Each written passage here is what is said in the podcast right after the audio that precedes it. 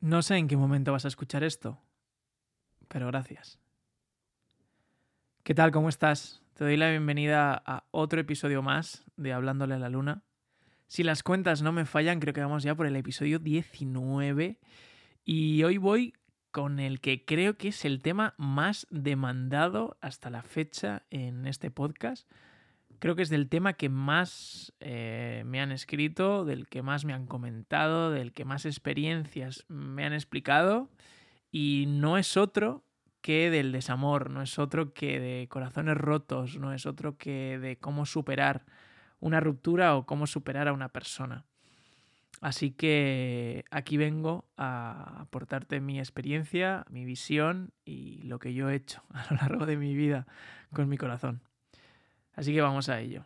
Vale, la palabra desamor como tal no me gusta porque creo que nunca dejas de amar a alguien por mucho que no estés con esa persona. Creo que siempre queda un ápice de amor, creo que queda unos pequeños rasguños, aunque sean de cariño.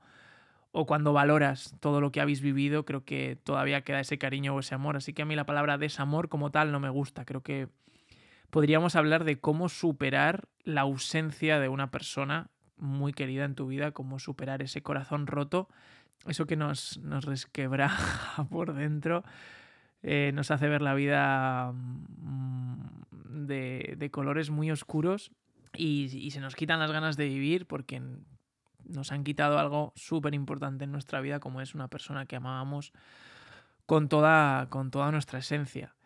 Yo puedo decir que eh, es algo que he vivido dos veces en mi vida, casi podría decir que tres, pero una no la cuento porque era muy chiquitito y, me, me, partió en el corazón por, por todos los lados, pero, pero eso, era, era muy pequeño y, no considero que fuese una, una, experiencia muy madura. Pero tengo que decir que, que, sí, que la chica de clase de la que yo estaba loquito, con mis 8, 9, 10, 11, 12 años, pues pues que acabase con otro chico a mí me partió el alma, eso tengo que decirlo. Bueno, y ahora que hemos tenido el toque de humor, creo que toca ya ponerse serios y tratar el tema como, como se merece, ¿no? Con la seriedad que se merece o con la profundidad que se merece. Que te rompan el corazón eh, puede pasar de muchísimas maneras. Puedes meterte en una relación y que eso acabe, o, o incluso puede que no haya ni relación, puede que te enamores perdidamente de otra persona, puede que ames locamente a otra persona, ya pueda ser tu pareja, pueda ser tu amigo o amiga, o incluso pueda ser una persona que comparte parte de tu vida, ya sea por trabajo, ya sea por educación, ya sea por hobby, ya sea por lo que sea, pero que no sois ni amigos, pero despiertas un, un amor hacia esa persona. Yo aquí doy mi particular visión y es que considero que somos energía y entonces cuando hay contacto de dos energías es cuando se despierta ese cariño, cuando se despierta ese amor y pienso que cuanto más tiempo pasas, eh, cuanto más tiempo inviertes o cuanto más tiempo regalas a otra persona, creo que ese amor fructifera, creo que ese amor crece y, creo que ese amor se desarrolla. Y como digo, puede ser dentro de una relación o puede ser en, en un ámbito normal de tu vida diaria. Por eso, antes de empezar, quiero dejar bien claro que yo voy a dar aquí mi experiencia y mi opinión y lo que yo siento.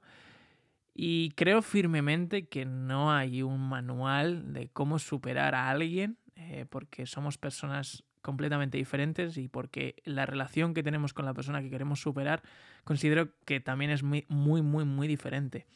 Y pienso que, que aun, teniendo varias personas en tu vida que ames, eh, no va a ser la misma forma de superar a unas que a otras.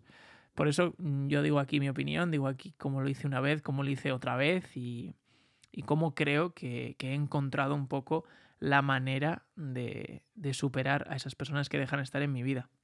Como he dicho, eh, dos maneras muy diferentes. La primera, pues era bastante jovencito y, lo típico. Se acabó esa relación, esa persona me dejó y, yo intentando, intentando desde, desde, desde la penuria y desde la tristeza eh, sobreponerme a esa, a esa situación, pues me puse a conocer a otras personas, intenté llenar como ese vacío con, con otros estímulos, eh, intenté no prestar mucha atención a mis sentimientos, a lo que yo estaba sintiendo en ese momento, que, evidentemente era, eran cosas negativas, bueno, no negativas, sino eran cosas tristes y dolorosas, vamos a dejarlo ahí. Y yo intenté llenar mi vida de, de estímulos, ya sea conociendo a otras personas, haciendo cualquier actividad que, que, me, que me evadiese de, de todo aquello. Y bueno, podría decir que lo superé, pero fue un proceso bastante largo. Y ya luego la segunda vez, creo que con mayor madurez, tomé una decisión que ahora lo veo como súper positiva, pero en su momento, en su momento dudé bastante porque, porque pensé que era un poco radical, pero me encerré en mí mismo. O sea, estuve como más de un mes y medio sin ver a nadie y leyendo mucho, meditando. Ahí es cuando conocí la meditación. Preguntándome mucho a mí mismo y, viendo un poco las respuestas que, que mis sentimientos me iban dando. Lo que intenté fue no huir, o sea, no huir de lo que sentía. O sea, porque una de las cosas que he aprendido a lo largo de mi vida es que cuanto más intentas huir de tus sentimientos, antes te pillan. Eh, no somos más rápidos que nuestra cabeza, no somos más rápidos que nuestros sentimientos, o sea, nos acaban pillando siempre, siempre, siempre. Ya puedes intentar esconderte, ya puedes irte por, por, la trampilla, ya puedes intentar hacer lo que quieras, que nunca vas a escapar. Tarde o temprano te acaban encontrando. Y lo que yo pensé en ese momento fue, fue no voy a huir, es que directamente ni, ni voy a hacer un intento de huir, sino que simplemente me voy a dejar llevar, voy a intentar exprimir al máximo todo lo que siento, porque creo que que tarde o temprano es lo que sentimos. Eh, no es que se acabe pasando, porque lo, lo, seguimos sintiendo, pero se acaba ese, ese shock, ¿no? Se acaba esa, esa potencia máxima de sentimiento de decir, eh, vale, lo he aceptado, ¿no? En el momento en que tú aceptas lo que sientes, creo que no, no te afecta de la misma manera que si no lo aceptas o si intentas mirar para otro lado.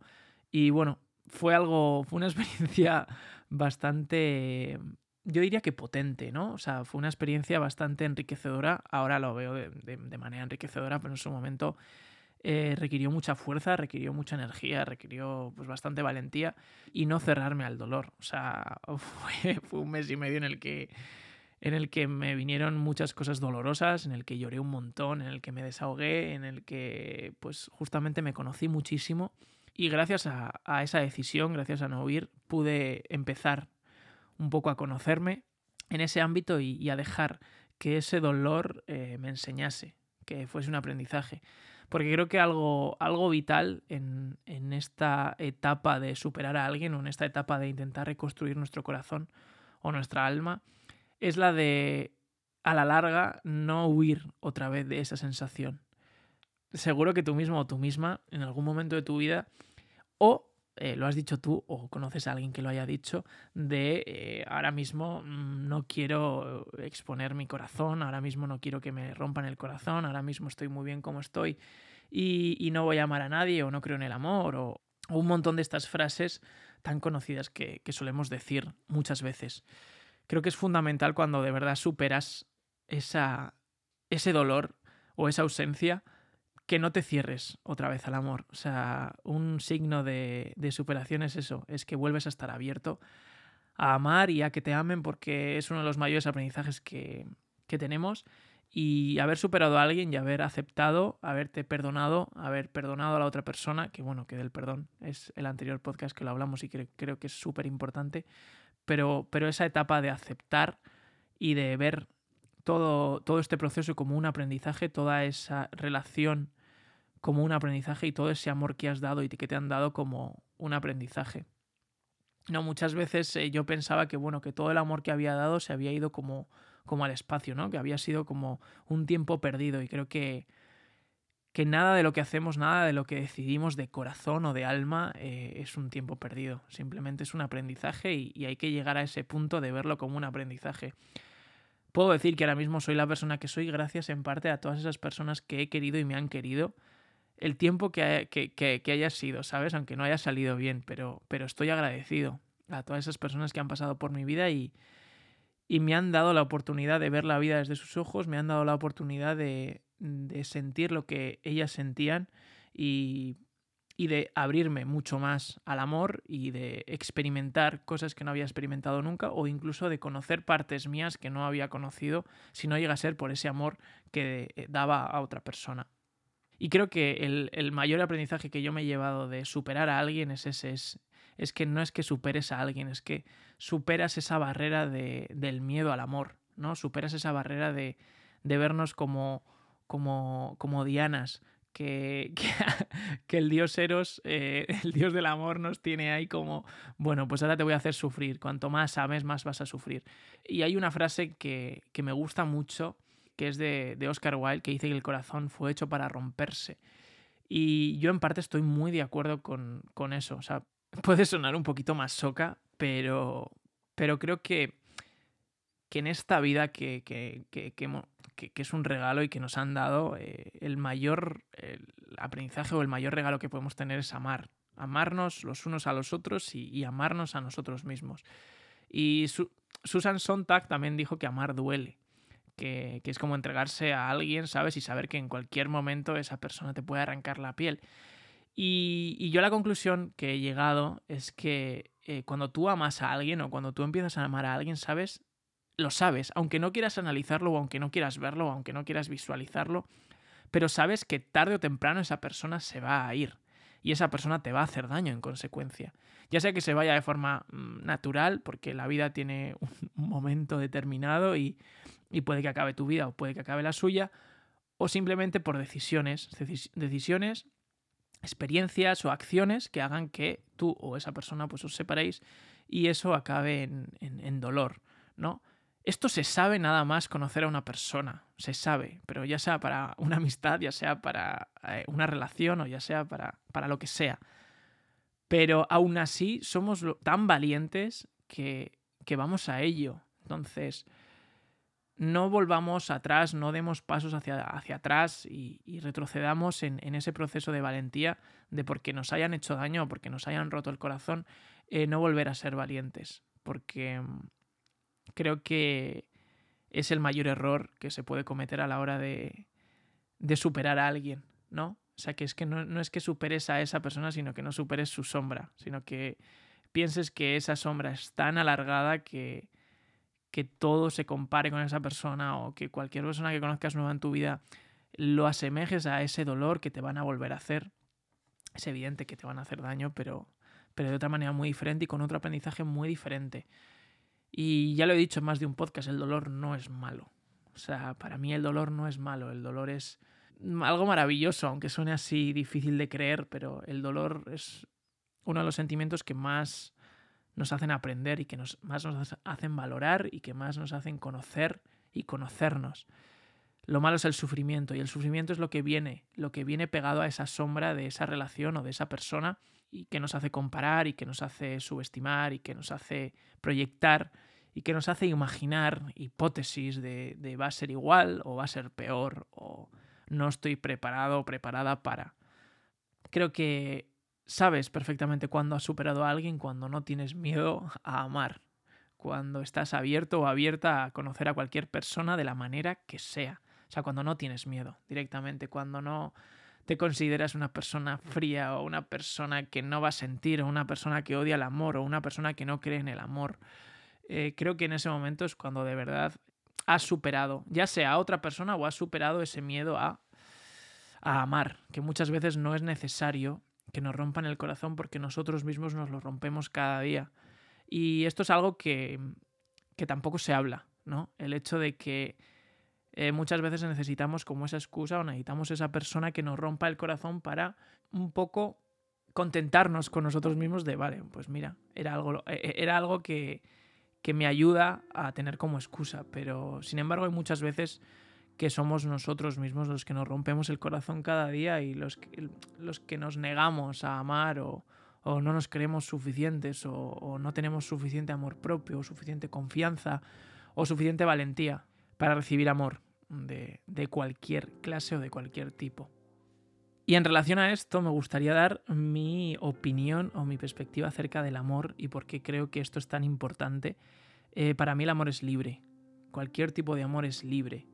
Eh, tú cuando amas a alguien lo amas en su forma libre. Y me refiero a cuando conoces a cualquier persona, ya sea familiar, eh, amistad o amor de pareja, amas o empiezas a amar a esa persona por su libertad. O sea, amas a esa persona por cómo se ha mostrado contigo en su forma libre. Cuando empezamos a etiquetar, cuando empezamos a encerrar, cuando empieza a haber inseguridad, celos, baches en el camino, esa persona deja de ser libre y esa persona empieza a comportarse de una manera condicionada a una situación. Por tanto, ya no es libre. Creo que es fundamental amar de forma libre, amar eh, sin barreras y sin limitaciones. Porque cuando amas libre es porque tú mismo, tú misma te amas, tú mismo, tú misma tienes suficiente amor propio como para saber que no tienes que atar a otra persona, que no tienes que condicionar a otra persona o que no tienes que decir que otra persona es de tu propiedad, es tuya, porque no lo es ni, ni, ni somos propiedad de nadie.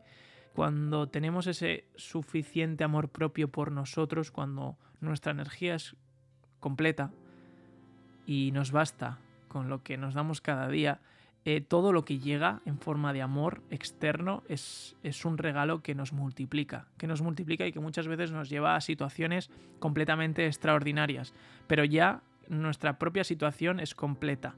Y esto me gustaría explicarlo bien porque muchas veces pasamos el análisis de la mente o intentamos analizar cualquier cosa y, sobre todo hay algo que es maravilloso que es que el amor muchas veces no se puede analizar o el amor muchas veces no lo podemos poner en palabras y seguro, seguro que has sentido o sentirás en algún momento una conexión súper especial con alguien en, en, el que no le puedes poner palabras, en el que es magia, en el que es algo eh, extraordinario, ¿no?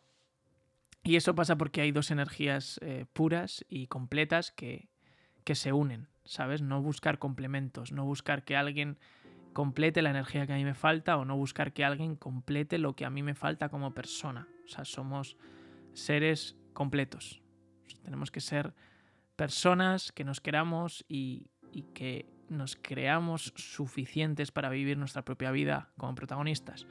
Todo lo que llegue, aparte de eso, es, como digo, es un maravilloso regalo del cual se va a aprender y del cual nos va a hacer daño. Porque, porque es así, o sea, es algo que no es que esté estipulado en ningún sitio, pero es algo de cajón. Pero no por ello lo analizas, sino por ello dices que ya no lo vas a, experimentar, sino que sabes perfectamente que tú eres una persona al 100% y que cuando esa persona no esté, tú vas a seguir al 100%. No, como digo, complementarte o acomodarte a otra persona y cuando esa persona no esté, tú quedarte en un 50, en un 40, en un 30%. Y ahí es cuando cuesta mucho volver a sentirte al 100%, volver a sentirte confiado, confiada, amado amada. No, o sea, creo que el primer paso para, para amar es amarnos a, nosotros mismos y, y que sería muy hipócrita intentar amar a alguien o intentar que nos ame a alguien si, si nosotros no nos amamos primero. O sea, creo que es fundamental conocer ese amor propio para, para poder amar y, que nos amen. Y como digo, es fundamental conocernos para que alguien nos pueda conocer. Si no nos conocemos es imposible, imposible que, alguien nos conozca. Porque Mm, somos lo que mostramos. O sea, muchas veces nos intentamos conocer, pero nuestros actos, nuestros gestos, nuestras palabras eh, nos definen muy bien. Y sobre todo los involuntarios más que los voluntarios, sobre todo los que no pasan por nuestra mente. Y cuanto más te conoces, más, más sabes cómo, eres, más confiado, confiada estás y, y más te entregas a la vida como eres. Punto. No hay más, no hay expectativa, no hay nada. Eres tú y, y todas las personas que llegan a tu vida te van a amar como eres y, tú las vas a amar por como son. Y ya para acabar, un comentario mío para, para ti, si es que estás superando a alguien o si es que quieres tener el corazón roto, todo es un proceso. O sea, no todo llega de la noche a la mañana, no es algo que quieras y que digas, vale, eh, voy a intentar poner esto en marcha y, mañana ya no me voy a sentir así, ya no voy a pensar que tengo el corazón roto. No, o sea, todo, todo lleva su tiempo. O sea, yo el mayor aprendizaje que saqué de la India es que hay que darle tiempo a la vida. O sea, hemos crecido en, un ambiente súper impaciente y de, y de, inmediatez, ¿no? Y, ya no es que necesitemos tiempo o ya no es que eh, la típica frase del tiempo todo lo cura, ¿no? Es que la vida necesita tiempo. O sea, nosotros como personas necesitamos tiempo y la vida necesita tiempo para, para darnos las oportunidades o los condicionantes adecuados para, para ese proceso. Entonces, que no, que no sea algo de la noche a la mañana no significa que no sea algo por lo que haya que luchar y, y por lo que haya que ser constante. Entonces, eh, acepta ese dolor, acepta ese sentimiento, acepta esa pérdida, acepta esa ausencia. Es duro, es duro, es algo que yo he pasado y, créeme que es duro, pero hay que soltar. O sea, para amar no hay que retener, sino hay que soltar. Creo que es, es lo máximo que, que he aprendido en una relación. Que para amar no hay que retener, sino que hay que soltar. Y cuando lo sientes, eh, te das cuenta. Muchísimas gracias por este podcast. Eh, ha sido una conversación maravillosa. Quería un poco dar mi punto de vista, quería intentar eh, aportar mi granito de arena y que todas las personas que, estén pasando por un ámbito parecido, que nos va a tocar muchas veces en la vida, eh, porque los valientes vamos a tener que sufrir mucho, pero, pero verlo como algo bueno y algo positivo, verlo como un aprendizaje, no verlo como algo negativo de lo que haya que huir. No, no, no lo considero así. Así que gracias por esta conversación. Espero que pases una maravillosa semana. Y bueno, también aprovecho que ayer fue el, el, Día Mundial de la Paz Mental y creo que es fundamental todo esto que hemos hablado para, para tener paz mental, pero este es un tema que hablaré, si no es en el siguiente podcast, en, en dentro de dos o tres, porque es, es algo que me apetece muchísimo hablar. Otra vez, espero que pases una maravillosa semana y, y hablamos en unos días. Un abrazo muy fuerte.